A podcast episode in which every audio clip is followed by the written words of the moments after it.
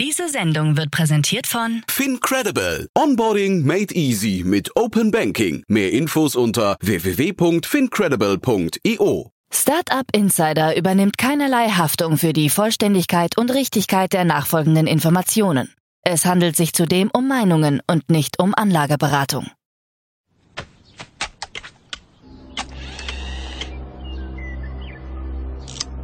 To infinity and beyond!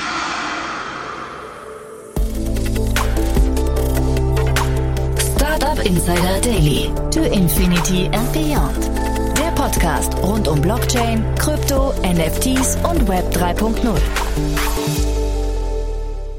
Herzlich willkommen zu To Infinity and Beyond, unser Podcast rund um die Themen Krypto, Blockchain, Web 3.0, DeFi, Metaverse und alles, was die Wirtschaftswelt von morgen bestimmen könnte oder bestimmen wird. Mein Name ist Jan Thomas und ich habe das Vergnügen, hier einmal in der Woche mit äh, ausgewiesenen Expertinnen und Experten über genau diese Themen zu sprechen. Heute mit Daniel Höpfner und Kerstin K. Eismann, aber wir haben heute mal wieder einen Gast, sehr, sehr cool, muss ich sagen. Kaspar Sauter ist bei uns von D8X, ein sehr, sehr interessantes Unternehmen. Daniel und K. haben Kaspar sehr ausführlich interviewt. Das ist ein spannender Ansatz Einsatz. Aber alles weiter jetzt mit Daniel Höpfner, Kerstin K. Eismann und Kaspar Sauter von D8X in der neuesten Folge von To Infinity and Beyond. Werbung. Hi, hier ist Nina, Content Managerin bei Startup Insider. Suchst du deine nächste große berufliche Herausforderung? Dann melde dich bei uns. Wir suchen aktiv nach neuen Teammitgliedern, die Startup Insider zum führenden Informationsmedium der deutschsprachigen Startup-Szene machen wollen. Aktuell suchen wir Sales Manager, Customer Success Manager, Finanzmanager sowie Werkstudenten in den Bereichen Sales, Product und Content. Aber auch wenn keine passende Stelle dabei ist, melde dich trotzdem bei uns. Wir suchen immer nach leidenschaftlichen Menschen, die mit Startup Insider Großes bewegen wollen. Also, um mehr zu erfahren und dich zu bewerben, geh jetzt ganz einfach auf startupinsider.de/slash insider. Startup Insider Daily. To Infinity and Beyond. Ja, dann sage ich mal Hallo zusammen. Hallo, Guten grüß Tag. dich. Ja, guten Hallo. Tag. Ja, wir sind heute zu viert. Mal wieder, ne? Oder also waren wir schon länger nicht, aber großartig, wir sind zu viert. Ja. Ja, das ist richtig. Äh, Genau, Jan. Heute sind wir mal wieder in einer größeren Konstellation. Ähm, wir sprechen in unserem heutigen Podcast mit Kaspar Sauter, Mitbegründer von D8X und auch einem ehemaligen Executive Director äh, der UBS. Also sind, sind hier wirklich super äh, aufgestellt. Und äh, genau, also wie man dem Werdegang von Kaspar entnehmen kann, er bringt hier wirklich auch umfangreiche Erfahrung im Bereich Derivate und Risikoszenarienanalysen mit. Sehr spannendes Thema und ist natürlich zugleich auch Experte in Bezug auf Blockchain und mein Lieblingsthema dezentrale Finanzmärkte. Und heute wollen wir über sein Produkt sprechen, D8X, also quasi eine dezentralisierte Plattform, die sich auf den Derivatehandel spezialisiert hat, einschließlich Perpetuals und Optionen und mit dem kleinen interessanten Schwenkerl White Label. Lösungen, also auch für institutionelle ähm, vielleicht auch traditionelle Finanzanbieter. Äh, ja, Kasper, also bevor wir in die Tiefe gehen, ihr habt ja auch eine kleine Pre-Seed-Runde dieses Jahr äh, eingesammelt, ne, mit Polygon, Axelar, Swissborg Ventures und kleiner Disclaimer, also wir auch bei HV unterstützen euch ja auch ein bisschen an der Stelle. So, aber jetzt zu dir. Magst du dich vielleicht erstmal ein bisschen vorstellen, was dich so umtreibt und wie du zu dem Space, also Web3 auch gekommen bist? Auf, auf jeden Fall. Vielen, vielen Dank für die Einladung äh, und die, die Einführung. Eigentlich bin ich Ökonom. Äh, ursprünglich habe ich Forschung gemacht äh, an, an verschiedenen Universitäten, bin dann Richtung traditionelle Finanzindustrie gegangen, äh, war da zuletzt bei UBS und habe eigentlich Teams aufgebaut in Europa und in Asien im Risikomanagement strich quantitativen Bereich. Mich hat aber schon immer die, die Intersektion zwischen traditioneller Finanzindustrie und dezentralisierter Finanzindustrie interessiert und ich bin dann zusammen mit meinen Mitgründern in DeFi Consulting gegangen. Also wir haben da eigentlich verschiedenste DeFi-Protokolle über Risikomanagement, Financial Engineering, Strategien und so weiter beraten und haben D8X, also D8X, äh, auf der äh, angefangen aufzubauen im 2021. Wir sind im Moment fast live. Äh, das mhm. wird sich in den nächsten zwei, drei Wochen ändern. Und ja, genau. Also die, die Hauptmotivation, das, was mich schon immer fasziniert hat, ist die, die, die Möglichkeit, autonome Finanzmaschinen zu bauen. Also wirklich Maschinen, die du, wenn du sie richtig äh, aufsetzt, äh, nicht korrumpieren kannst und mit denen du, ich glaube zumindest, zumindest äh, die, die Finanzwelt um einiges effizienter organisieren kannst. Und genau, das versuchen wir mit, mit DIEDEX. Super, jetzt hast du ja eigentlich schon die, sag ich mal, die langfristige Vision erläutert, also uh, Automated Economy oder einfach die, die Automatisierung und nicht Korrumpierbarkeit des Finanzwesens sozusagen. Vielleicht gehen wir noch ein paar Schritte zurück. Ähm, so grundsätzlich, was, was ist denn das Produkt von D8X? Da wäre super, wenn du da noch mal ein bisschen auch unseren Zuhörern erklären kannst, was ihr aktuell oder in Bälde oder in Kürze dann auch anbieten könnt. Mhm. Also unser, erste unser, unser erstes Produkt ist ein dezentralisierter Handelsplatz für Perpetual Futures. Perpetual Futures sind essentiell Futures ohne Auslaufdatum. Also wenn du wenn du die traditionellen Futures dir anschaust, dann hast du ja immer eine, eine, ein, ein Vertragsende und der Preis der Future konvergiert zum Spotpreis äh, bei Vertragsende. Perpetual Futures sind ein, eigentlich das beliebteste Derivativprodukt im, im Kryptobereich und ähm, haben kein Vertragsende, also du hast eine, eine offene Laufzeit und es gibt einen Mechanismus, der nennt sich Funding Rates, äh, den, der den, den Future-Preis zum, zum Spotpreis zieht. Ähm, das Produkt gibt es schon seit einigen Jahren, wurde eingeführt von BitMEX, einem zentralisierten Anbieter. Und was wir bei DDX machen, ist, wir haben eine komplett dezentralisierte Version gebaut, ein AMM, ein Automated Market Maker, mhm.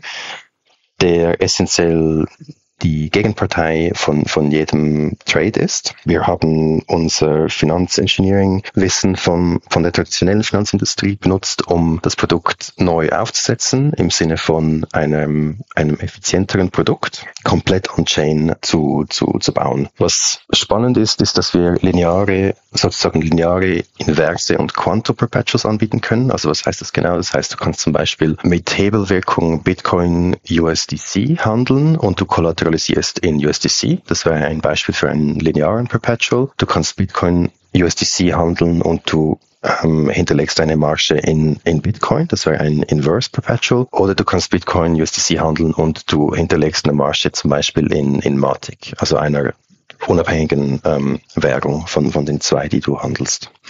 Vielleicht kann ich da sogar noch mal einspringen und sagen, vielleicht bleiben wir an der Stelle mal und gucken uns mal so ein typisches Beispiel an. Also jetzt mal der Use Case. Die Key möchte jetzt ein Perpetual auf Bitcoin aufsetzen. Was, was würde ich denn da, was, was würde ich da so ungefähr machen, dass wir es noch mal so ein bisschen konkreter darstellen können? Also was du machen würdest, ist, du würdest äh, dich mit deiner Wallet zu einem der Frontends von DDX connecten. Können wir vielleicht ein bisschen später noch was zurückkommen. Mhm. Und dann hättest du in deiner Wallet zum Beispiel Beispiel USDC, also ein, mhm. ein Stablecoin. Dann kannst du eine Position eröffnen im Bitcoin äh, Perpetual. Du kannst wählen, welche Hebelwirkung du willst. Willst du 1x Leverage, 10x, 20x, was immer du möchtest. Du kannst deine Positionsgröße auswählen. Dann hinterlegst du den, die dazugehörige Marge in USDC mhm. und eröffnest somit eine, eine Position auf, auf Bitcoin USDC. Und deine Position trackt dann das den, den Preis äh, des Perpetuals, den du ausgewählt hast, Bitcoin USDC in diesem Fall.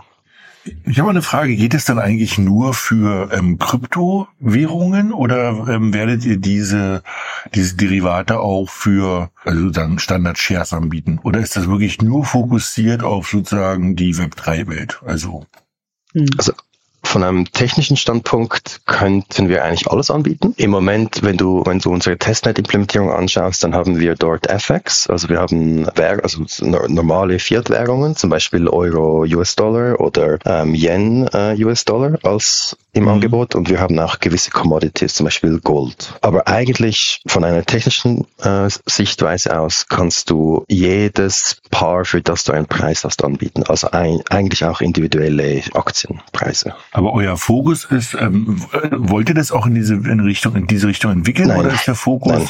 wirklich Nein. erstmal auf dem, auf der Web 3 Welt zu bleiben? Also der Fokus ist Krypto und, mhm. und FX. Okay, cool. Mhm. Mhm. Und ähm, also man kennt ja sozusagen diese diese Derivate-Welt, ich sag mal aus der alten Welt. Das äh, übertragt ihr jetzt sozusagen in die neue Welt und dann noch dezentral. Ich, mal, mal so eine philosophische Frage: Was für was für ein Problem hilft denn das zu lösen in der Web 3-Welt? Also gibt es da ähm, irgendwelche Ungleichgewichte, wo man sagt, ähm, da macht es Sinn, mit Hilfe von Derivaten ranzugehen? Oder ist das jetzt wirklich fokussiert eigentlich auf, ähm, ich sag mal, Profi-Trader oder oder sozusagen Finanzinstitute, die das nutzen, um Sachen abzusichern oder damit zu ja, ich sag's mal so, zu spekulieren? Oder hat es sozusagen für dich, gibt es da eine Vision, wo du sagst, du willst bestimmte Sachen nivellieren oder irgendwie eine, eine höhere Gleichberechtigung schaffen? Oder also warum habt ihr das gegründet? Weißt du, was ich meine? Mhm. Also ich, ich das wie so, das zwei Haupt-Use Cases. Der eine ist klar Spekulation, also vor allem Retail, Retail Trader, die, die benutzen Perpetuals, um zu, auf, auf den Preis zu spekulieren. Also das ist sicher ein Use Case. Der zweite mhm. Use Case ist aber zumindest in der traditionellen Finanzwelt um einiges wichtiger und das ist Hatching.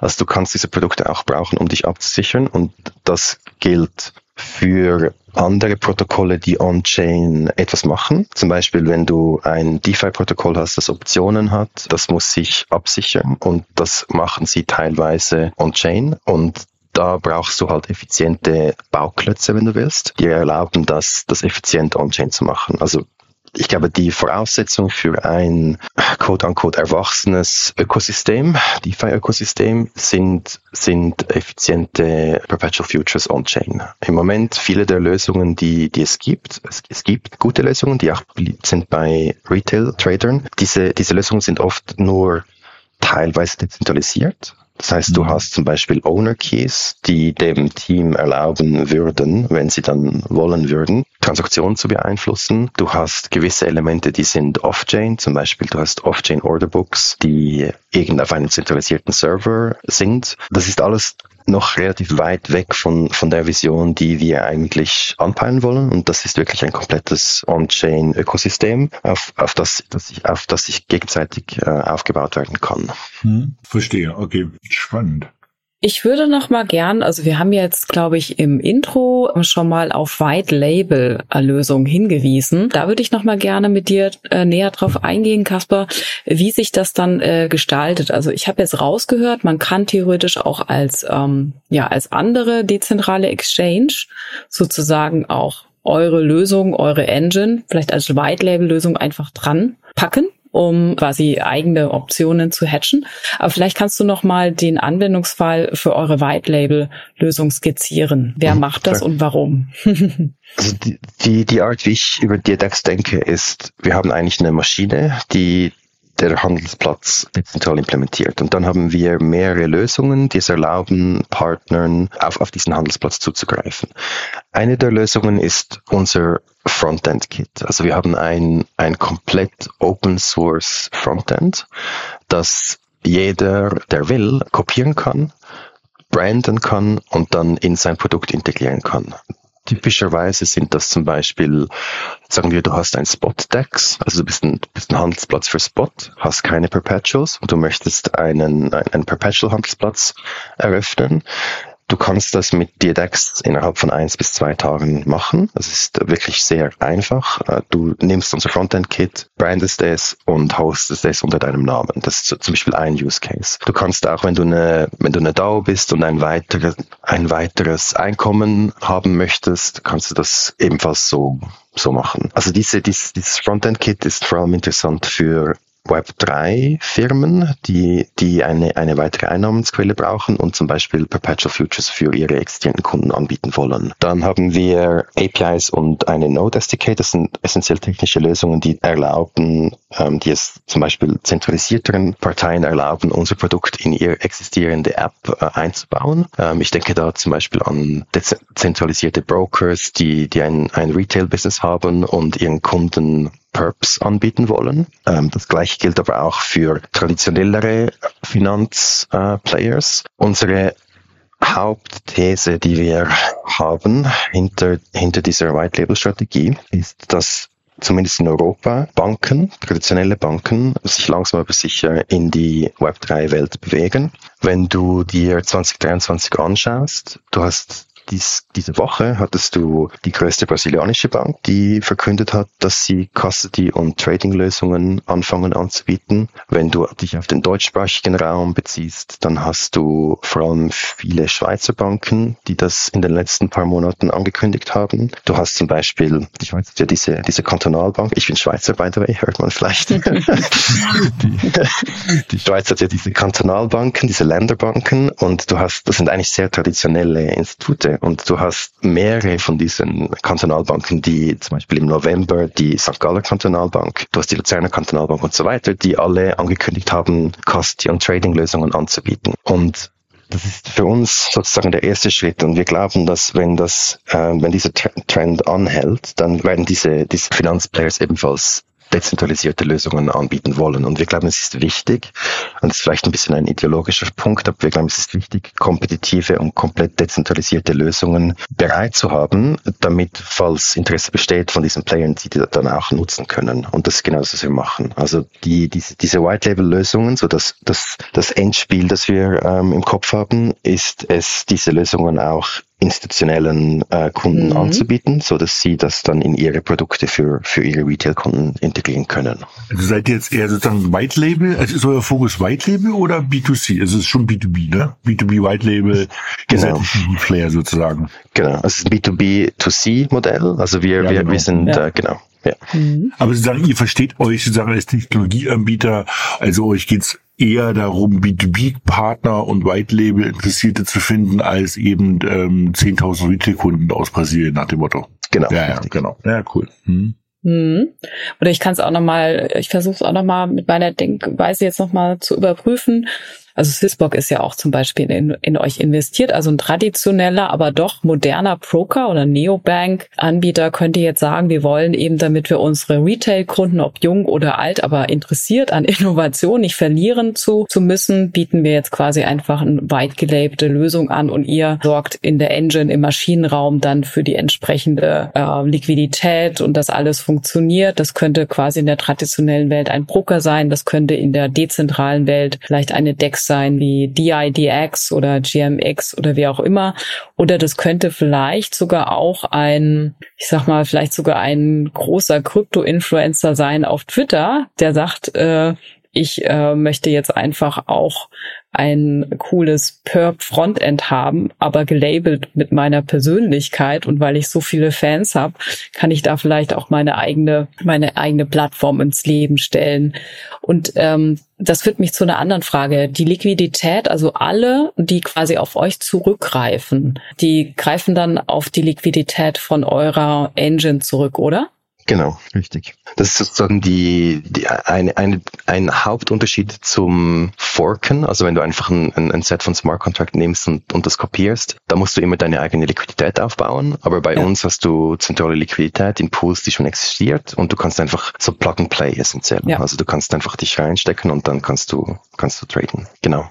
Und euer Token ist auch sozusagen, das ist sozusagen auch die, die Rewards für die Liquidity, äh, Liquidity Pools. Richtig verstanden? Weil ich habe mich gerade überlegt, also das, ihr habt ja einen eigenen Token, wenn ich das richtig verstehe, wo ich überlegt habe, welche Rolle spielt denn der? Was macht ihr denn damit? Weil bisher hört sich das ja eher ich sag's mal, ähm, also ich will nicht sagen traditionell, aber das ist ein White-Label-Business, das verkauft man und man kriegt sozusagen Teil der Fee, ähm, also cooles, hochskalierbares Business. Ich habe aber noch nicht verstanden, welche Rolle euer Token spielt, aber ihr braucht den Token für die Liquidity-Pools oder wofür braucht ihr den?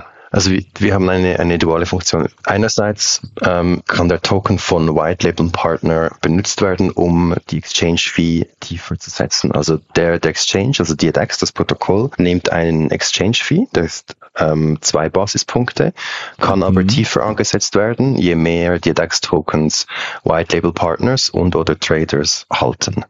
Das heißt, wenn du jetzt ein White Label Partner bist, du hast ein Frontend und du hältst DDX-Tokens, dann kannst du den Exchange Exchange Fee zum Beispiel auf einen Basispunkt senken und kannst dann einen Basispunkt mehr verlangen und bist immer noch kompetitiv mit, mit dem Rest des Marktes. Das ist wie eine, eine Funktionalität. Das ist eigentlich ein klassischer Exchange Token. Und die zweite Funktionalität, und das ist für uns sehr wichtig, ist Governance. Das System ist komplett dezentralisiert aufgesetzt und wir haben von Tag Null an ein On-Chain Governance System, das das funktioniert. Das heißt, als Tokenhalter kannst du das System beeinflussen. Und weil das so wichtig ist für uns, wird auch Einkommen des Exchanges als Kompensation für Teilnahme an der Governance ausgeschüttet. Also wenn du zum Beispiel abstimmst mhm.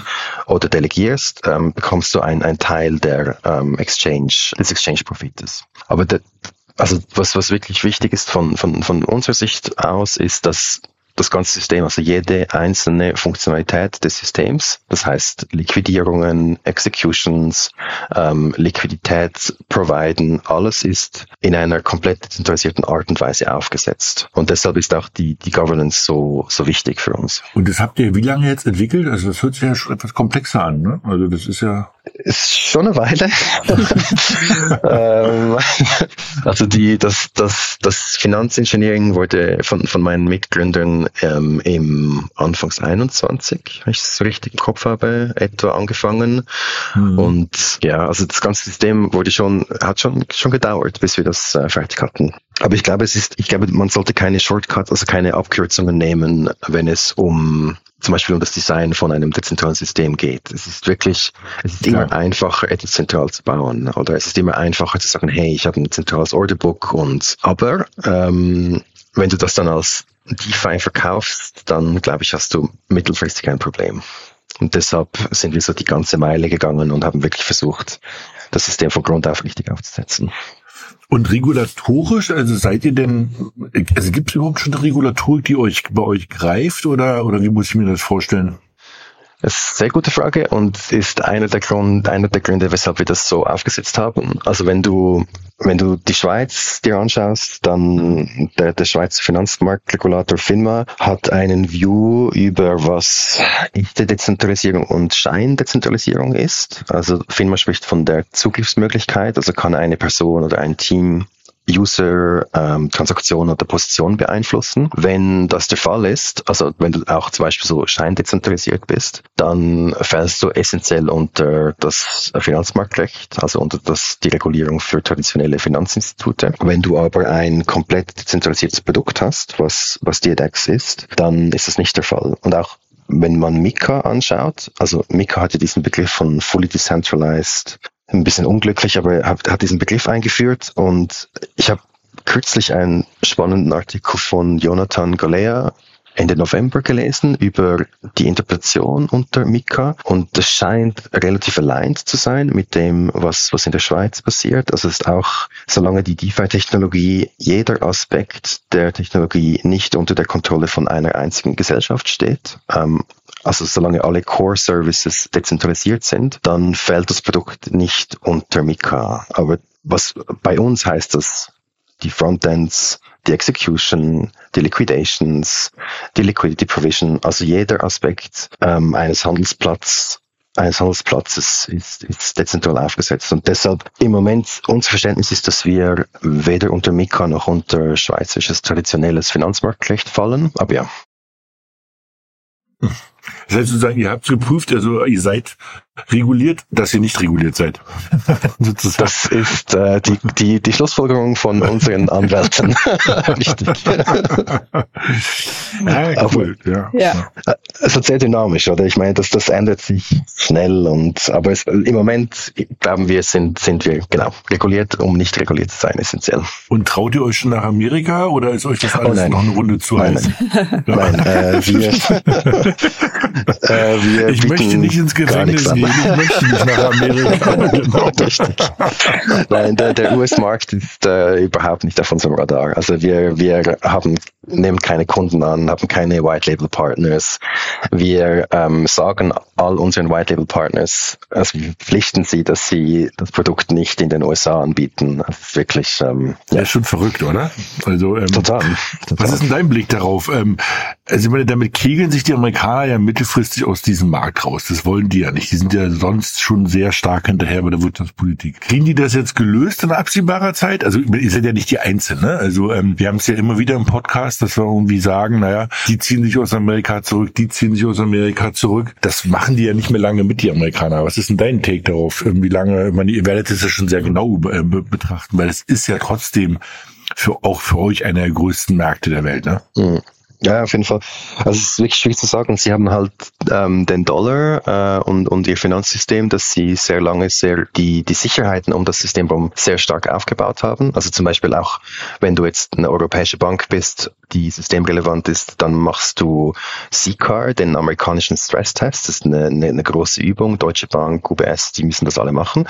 Und jetzt kommt DeFi und bei DeFi haben sie, haben sie das nicht. Also ich, ich denke von einer amerikanischen Perspektive aus, ich kann schon nachvollziehen, weshalb ihre, ihre Politik im Moment so agiert, wie sie agiert. Ähm, und das macht es auch kompliziert für sie. Also ich, ich würde keine Prognose abgeben, ja, in einem Jahr ist das gelöst, ehrlich gesagt. Also es ist schade. Ähm, ja. gibt sehr viele gute Entwickler und es ist ein Riesenmarkt, aber im Moment ist es zu, zu kompliziert für uns. Mhm. Und was sind jetzt Kernmärkte, wo ihr hinschielt? Also Europa und Asien. Also ja. wir ähm, fokussieren komplett auf Europa und Asien. Das ist, glaube ich, auch, also ein großer Teil von, von Web 3 macht das im Moment. Das macht, glaube ich, auch Sinn. Und die, die Resonanz, die wir bis jetzt bekommen von, von Partnern, ist, ist sehr positiv in diesen Märkten. Vielleicht auch nochmal von Asien zur ähm, Capital Efficiency. ich habe jetzt keine gut, keine bessere Brücke geguckt. Ja. Wie auch immer man das jetzt philosophisch interpretieren möchte. Ähm, nein, ich wollte noch mal dich ein bisschen löchern. Ihr sagt ja, ihr seid ja im Prinzip auch genauso effizient wie zentrale Börsen. Also ihr habt mit zwei, also eure Basispunkte sind auch im Vergleich zu anderen Wettbewerbern geringer. Die Slippage ist äh, geringer. Kannst du noch mal, wie erreicht ihr das? Wie gelingt es euch von der Capital Efficiency sozusagen sehr an zentralisierte Player heranzukommen und hier auch wirklich einen Wettbewerbsvorteil darzustellen im dezentralen DeFi Space? Mhm. Und auch mal kurz Slippage erklären, bitte. Slippage ist Hurra. der Einfakt, den dein Trade hat auf, auf den Preis, den du kriegst. Also wenn du einen großen Trade machst, normalerweise bewegst du den Preis mit diesem Trade. Die, also die, die Slippage, wir haben einen, einen, wir haben ein AMM, oder? Ähm, Im AMM hast du einen, einen, sagen wir mal, Preisalgorithmus drin und wir preisen Perpetuals als eine Funktion des Risikos, das der Exchange hat. Also wenn du zum Beispiel, wenn der AMM hat immer eine Net Exposure, also er, er ist ja der Counterpart zu jedem Trade. Wenn jetzt die Net Exposure null ist vom AMM, also gleich viele Traders long wie short sind in einem bestimmten Perpetual, dann ist der Preis essentiell Spot, plus minus. Wenn der AMM eine große Net Exposure hat, in eine Richtung, zum Beispiel der AMM ist Net Short, weil alle Trader Net Long sind, dann hast du eine Abweichung von, vom, vom Preis, dann ist der Perpetual Preis nicht mehr gleich Spot Preis. Und die Art, wie wir diesen Preisalgorithmus implementiert haben, resultiert in einem sehr, sehr nonlinearen Verhältnis, also normal, unter normal normalen Quote-unquote Umständen bist du sehr nahe bei Spot. Also wenn, wenn der Exchange nicht eine, eine relativ große Net Exposure hat und unter Extrembedingungen, äh, also wenn der Exchange sehr stark net long oder net short ist, dann ähm, weichen die Preise auch ab und sie weichen so ab, dass die Seite incentiviert wird reinzukommen, die das Risiko wieder senkt für den Exchange. Ähm, also das, das ist, das heißt, im Durchschnitt äh, hast du Slippage, die relativ tief ist, weil, und der Preis ist relativ nahe bei Spot. Und nur unter, sagen wir, Extrembedingungen ähm, hast du große Abweichungen. Das ist, würde ich mal sagen, der Hauptunterschied zu anderen EMM-Implementationen, die da, sagen wir mal, einfachere ähm, Heuristics äh, benutzen. Das ist ja immer noch sehr komplex. Also ähm, wenn ich jetzt zum Beispiel mit der Masse gehe, alle sind gerade long und ich gehe auch long, dann ist der Preis in favor. Und wenn ich jetzt eine, die andere Richtung gehe, dann wirkt sich der Preis, ich sag mal, vielleicht eher negativ aus. Oder kannst du das nochmal auch hier vielleicht an einem, noch mal an einem Beispiel ähm, äh, darstellen? Klar. Also ähm, die, die, die, die Art, wie du dir das überlegen kannst, ist, wenn du etwas machst, dass das Risiko für den Exchange vergrößert, vergrößerst, dann zahlst du eine Prämie. Also nehmen wir mal an, der Exchange ist ähm, net short. Wenn du als Trader einen neuen Long Trade aufsetzt, das heißt den Exchange noch weiter short ähm, bewegst durch deinen Trade, dann, dann zahlst du eine Prämie und wenn du als Trader in dieser Situation einen Short ähm, aufsetzt, das heißt die Short ähm, Position des Exchanges verkleinerst, dann bekommst du einen Rabatt sozusagen. Das heißt, du kannst auf DEX auch die, die, die Basis traden zwischen, zwischen ähm, den, dem Preis, den du auf DDEX kriegst und dem Preis, den du zum Beispiel auf anderen Exchanges kriegst. Das ist vielleicht eher interessant für ähm, institutionellere äh, oder professionellere Händler, aber das ist ein, eine, eine Schlüsselfunktion im, im Design von, von DDEX.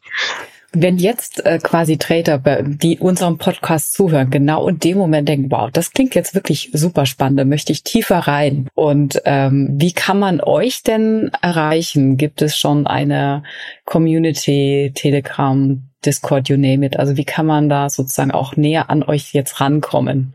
also Discord ist immer gut. Ähm, das, das Beste ist, ihr geht auf diadax.exchange und dann habt ihr Links zu Discord, Twitter, ähm, unsere, unser Testnet UI, das man auf ZKVM Testnet testen kann, ist dort ebenfalls verlinkt. Äh, also diadax.exchange ist, ist definitiv ein, ein guter Anlaufspunkt. Und für Interaktionen ist Discord am besten. Wir haben eine große Discord-Community, die sehr aktiv ist. Und ähm, genau, Discord ist immer gut.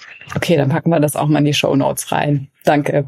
Aber was ist denn das Interesse, also hilf mir mal ganz kurz, was ist denn das Interesse von den Community-Membern? Ähm, warten die jetzt, dass euer System live geht? Genau. Oder haben die irgendwie die Möglichkeit, dort zu interagieren? Oder, oder, also, was macht denn die Community bei euch aus? Also, was ist denn das, also, warum sollte man jetzt da Mitglied werden? Weißt du, was ich meine? Also wir haben äh, eine sehr aktive Community, die unser System testet im Moment. Äh, mhm. Also nicht nur im Moment, über die letzten paar Monate. Ähm, das heißt, äh, viele Leute haben sehr viel Feedback gebracht, haben Vorschläge gebracht, wie man das System verbessern könnte. Das User Interface zum Beispiel, die Art, wie man ähm, direkt white labeln kann. Da war es ähm, sehr aktiv im Discord. Also das ist sicher ein, ein Hauptpunkt. Und dann gibt es wie bei allen Web3-Projekten immer gewisse Erwartungen an, an neue Projekte ähm, potenzielle Airdrops und so weiter. Das ist sicher auch ein, ein motivierender Faktor für Community Members. Mhm. Genau. Und halt in Discord äh, gibt es halt Informationen, die es äh, vielleicht ähm, sonst wo nicht, nicht, nicht direkt gibt. Und es wird nach vorne hin auch so bleiben sozusagen, dass ihr sozusagen versucht, diese Community irgendwie, äh, weil das ist ja immer so der Clou, ne? Wie, wie schafft man es, so eine Community am Laufen zu halten? Und ähm genau. Also wir werden einen äh, Major Event haben in den nächsten zwei Wochen, der in Discord stattfinden wird. Ähm, das ist auch für unsere Community essentiell, äh, bevor das Ganze dann öffentlich geht. Ähm, ist immer ja, es gibt sicher immer, für uns ist es extrem wichtig, weil wir entwickeln das Produkt ja nicht alleine, oder? Wir haben, wir haben Inputs von, ähm, von verschiedenen Leuten, die contributen und deshalb ist es für uns wichtig, dass wir Leute haben, die sozusagen mission aligned sind äh, und, und ähm, auch die Vision, die wir haben, teilen. Und dafür ist Discord super bei uns. Klar. Du, ich will mal ganz kurz zu diesen Token zurückkommen, weil ich das nochmal verstehen mhm. will. Ähm, jetzt, ähm, ich habe verstanden sozusagen, dass ich, wenn ich das betreibe, sozusagen damit meine Fees reduzieren kann oder genau. wenn ich große Sachen handle. Ähm, hat es jetzt für normale Interessierte auch irgendeinen Nutzen, irgendein anderes Utility noch oder ähm, mhm. was ist oder was erwartet ihr auch, sozusagen, was mit diesen Token passiert in Zukunft? Genau. Also du kannst auch als normaler, wenn du Händler bist und und und du zum Beispiel tradest du normalerweise über, über, über APIs. Also damit, sagen wir, du bist ein professioneller Händler und du handelst auf zentralisierten Börsen äh, und das machst du normalerweise über APIs. Also knüpfst, hast ein Skript, knüpfst dich an an das Binance API zum Beispiel und handelst dann. Das kannst du auch bei uns machen ähm, und dann hast du DDX Tokens und dann sind deine Fees tiefer. Also die, das, das gleiche Prinzip wie für White Label Partners ähm, gilt auch für individuelle Traders. Das war ein, ein Punkt. Der zweite Punkt, und das geht zurück zur Community, zur Community ist das ähm, die Entwicklung des Systems. Also du kannst aktiv beeinflussen, wie die DAX sich weiterentwickelt. Wir haben da unser, unser Schweizer äh, System zu, zu einer gewissen Weise kopiert. Wir haben Initiativen. Das heißt, du kannst ähm, zum Beispiel eine Initiative machen, um etwas zu entwickeln. Du kannst eine, eine Budgetinitiative machen, kannst sagen, hey, ich brauche X äh, Budget äh, und möchte gern dieses Feature entwickeln. Dann gibt es ein On-Chain Vote und dann, ähm, wenn, wenn der, wenn der durchkommt, dann hast du, hast du das Budget. Oder, oder du kannst einen Vorschlag machen, wie du die Smart Contracts updatest und so weiter. Also dieser ganze Governance-Prozess, weil wir nicht eine zentralisierte Einheit sind, die das managt, ähm, ist super wichtig und als Community Member kannst du, wenn du den DDX Token holst, äh, haltest, kannst du teilnehmen daran und du wirst für deine Teilnahme auch ähm, kompensiert. Also das, dies, dieser Kompensationsaspekt ist für uns auch ähm, wichtig. Also seid ihr sozusagen richtig, als, also wie wir hatten schon ein paar Mal im Podcast, also als DAO organisiert. Ist das Genau. so oder? Richtig. Und ähm, das heißt, eure Investoren, die haben auch in dieses DAO investiert. Die haben in den Token investiert, korrekt. In den Token investiert sozusagen, genau. Also die haben sozusagen so ein, bevor der Token auf den Markt kam, sozusagen so Pre-Launch haben die, äh, Launch haben die sozusagen den Token von euch gekauft.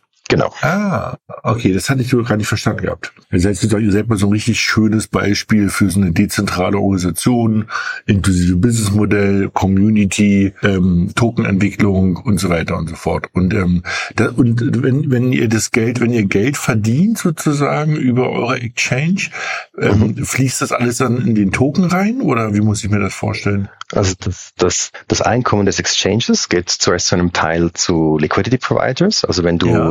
Liquidität providest, bekommst du einen Teil des Einkommens. Dann geht es zu einem Teil an die Governance Participants. Also wenn du aktiv an der Governance teilnimmst als Tokenholder, dann bekommst du einen Teil des Einkommens ausgeschüttet als Kompensation für deine Governance-Leistungen. Und der dritte Teil geht in die Treasury. Die Treasury ist durch die DAO kontrolliert. Also da hast du einen Smart Contract. Ähm, der Smart Contract steht unter DAO-Kontrolle und das Geld, das Ja. da reinfließt, kann mit einer äh, Budgetinitiative, nennen wir das, rausgeholt werden. Essentiell. Ah ja, cool. Genau. Und so ein Token, wie entsteht der bei euch? Oder und wie und wie, wie wird der auch also vernichtet, also burned? Gibt es da irgendwie einfach zu verstehende Regeln oder wie ist das? Also wir haben einen Fixed Supply, äh, der, der ähm, am Anfang gemintet wird und es gibt, äh, also du, du kannst den Token burnen, aber es gibt keinen, sagen wir mal, Burn-Mechanismus, den wir im Moment ähm, angeschaut haben. Aber es, technisch gesehen könntest du den Token an die Nulladresse schicken und dann wäre der geburnt. Spannend. Weil sonst hat man ja immer nur so eine Modelle, wo man so ein bisschen irgendwie nicht genau weiß, was sie machen, aber bei euch ist es jetzt schon mal ein bisschen handgreiflicher oder greiflich, greifbarer. Ja, cool. Ja, deswegen, deswegen war es ja auch, glaube ich, für uns und für die Zuhörer hoffentlich auch super, dass wir dich mal einladen durften, Kaspar. Ähm, wir haben heute nicht so sehr das Thema, ihr, ihr setzt ja auf Polygon, ne? Die Polygon-Blockchain. Genau. Da sind wir jetzt heute nicht so sehr eingegangen. Steht natürlich auch in Richtung Performance und Gas, Gasgebühren auch äh, mit rein. Wir sind jetzt auch schon zeitlich, glaube ich, so so ein bisschen drüber. Ich fand das nochmal total spannend. Und ähm, noch spannender wird es in zwei bis drei Wochen, ne? Richtig. Werdet ihr dann auch offiziell launchen. Ähm, wir packen dann auch die weiterführenden Infos dann alle mal in die Shownotes rein. Und äh, ja, oh, dann ist es ja in der Weihnachtszeit. Meine Güte. Genau, die nächsten, Und die Leute nächsten endlich wieder was zu Wochen. tun. Ja, Richtig. genau. Also sagen jetzt noch alle auf das Discord rüberhüpfen und dann gucken, was passiert. Ich merke das schon. Okay, ich muss mal gleich, mir gleich mal einmelden, ja. Ja, dann nochmal ein großes Dankeschön von unserer Seite, Kaspar, dass du heute da warst. Das war sehr lehrreich und sehr informativ. Und dir und deinem Team, äh, ja, noch alles Gute und auch ein paar schöne, besinnliche Weihnachtstage. Vielen Dank für die ein bisschen Einladung. Stress irgendwie in 14 Tagen, aber da sind wir ja irgendwie hoffentlich dabei dann auf dem Discord-Event. Also, dann einen schönen zweiten Advent. Vielen Dank und äh, bis, bis bald. Immer gut. Bis bald. Tschüss. Ciao. Tschüss. Werbung. Hi, ich bin Paul, Product Manager bei Startup Insider und hier, um dir kurz unser Podcast-Verzeichnis vorzustellen. Mit einer wachsenden Liste von bereits über 10.000 Episoden ist unser Podcast-Verzeichnis die größte Sammlung deutschsprachiger Podcasts rund um die Themen Unternehmertum, Technologie, Digital Marketing und mehr. Nutze jetzt die verschiedenen Filter, um Podcasts zum Beispiel nach ihrem Themenschwerpunkt, Gästen oder Erscheinungsdatum zu sortieren, damit du genau das findest, was dich interessiert. Also, wenn das was für dich ist, dann besuche jetzt ganz einfach unsere Plattform auf startupinsider.de slash insider. Startup Insider Daily to Infinity and Beyond. Der Expertendialog mit Daniel Höpfner und Kerstin Eismann rund ums Thema Krypto, Blockchain und Web 3.0.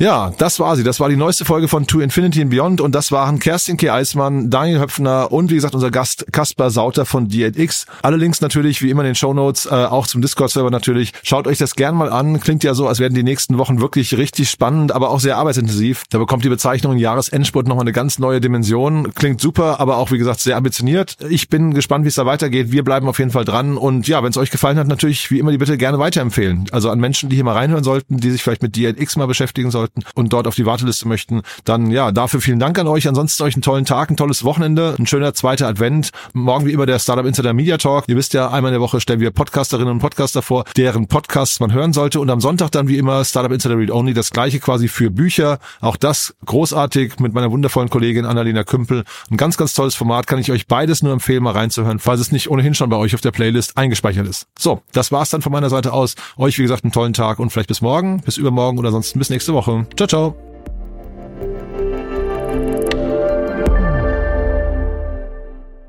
Diese Sendung wurde präsentiert von Fincredible. Onboarding made easy mit Open Banking. Mehr Infos unter www.fincredible.io.